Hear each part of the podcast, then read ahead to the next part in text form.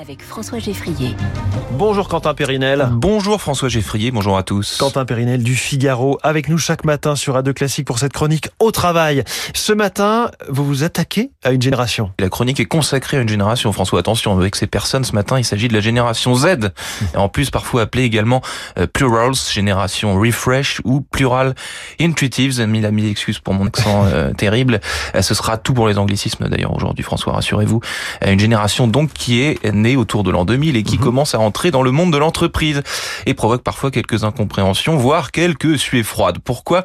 Eh bien parce que ces jeunes talents, pour reprendre un mot à la mode, ont la réputation d'être particulièrement autodidactes, exigeants, allergiques à la hiérarchie, à l'autorité. Ça fait beaucoup. Pénible quoi. Euh, ça, ça c'est vous qui le dites. En résumé, euh, ils chamboulent les codes et les attitudes, de le- les habitudes, pardon, de l'entreprise, parfois pour le meilleur. Et oui, changer ses habitudes, ça fait parfois pas de mal, mais aussi pour le pire. Et ce serait une génération qui aurait ses paradoxes. Ah bah oui, François, au moins un qui est le suivant. La génération Z recherche davantage de liberté et d'autonomie mais aussi davantage d'encadrement. C'est ce que la Harvard Business Review euh, appelle très joliment le vide encadré. Traduction, le management par le vide s'oppose au management du plein, c'est-à-dire un management contraint, enlisé dans les procédures, balisé par des contrôles administratifs, des directives et des plans élaborés par la hiérarchie.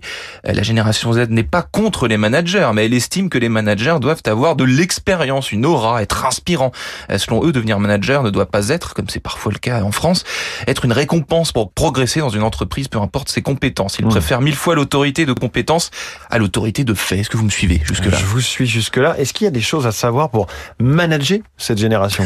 Évidemment, hein, déjà, il ne faut pas tomber dans la paranoïa. Tous ces jeunes ne sont pas des despotes. hein. Au contraire, ils ne jurent souvent que par la bienveillance, d'ailleurs.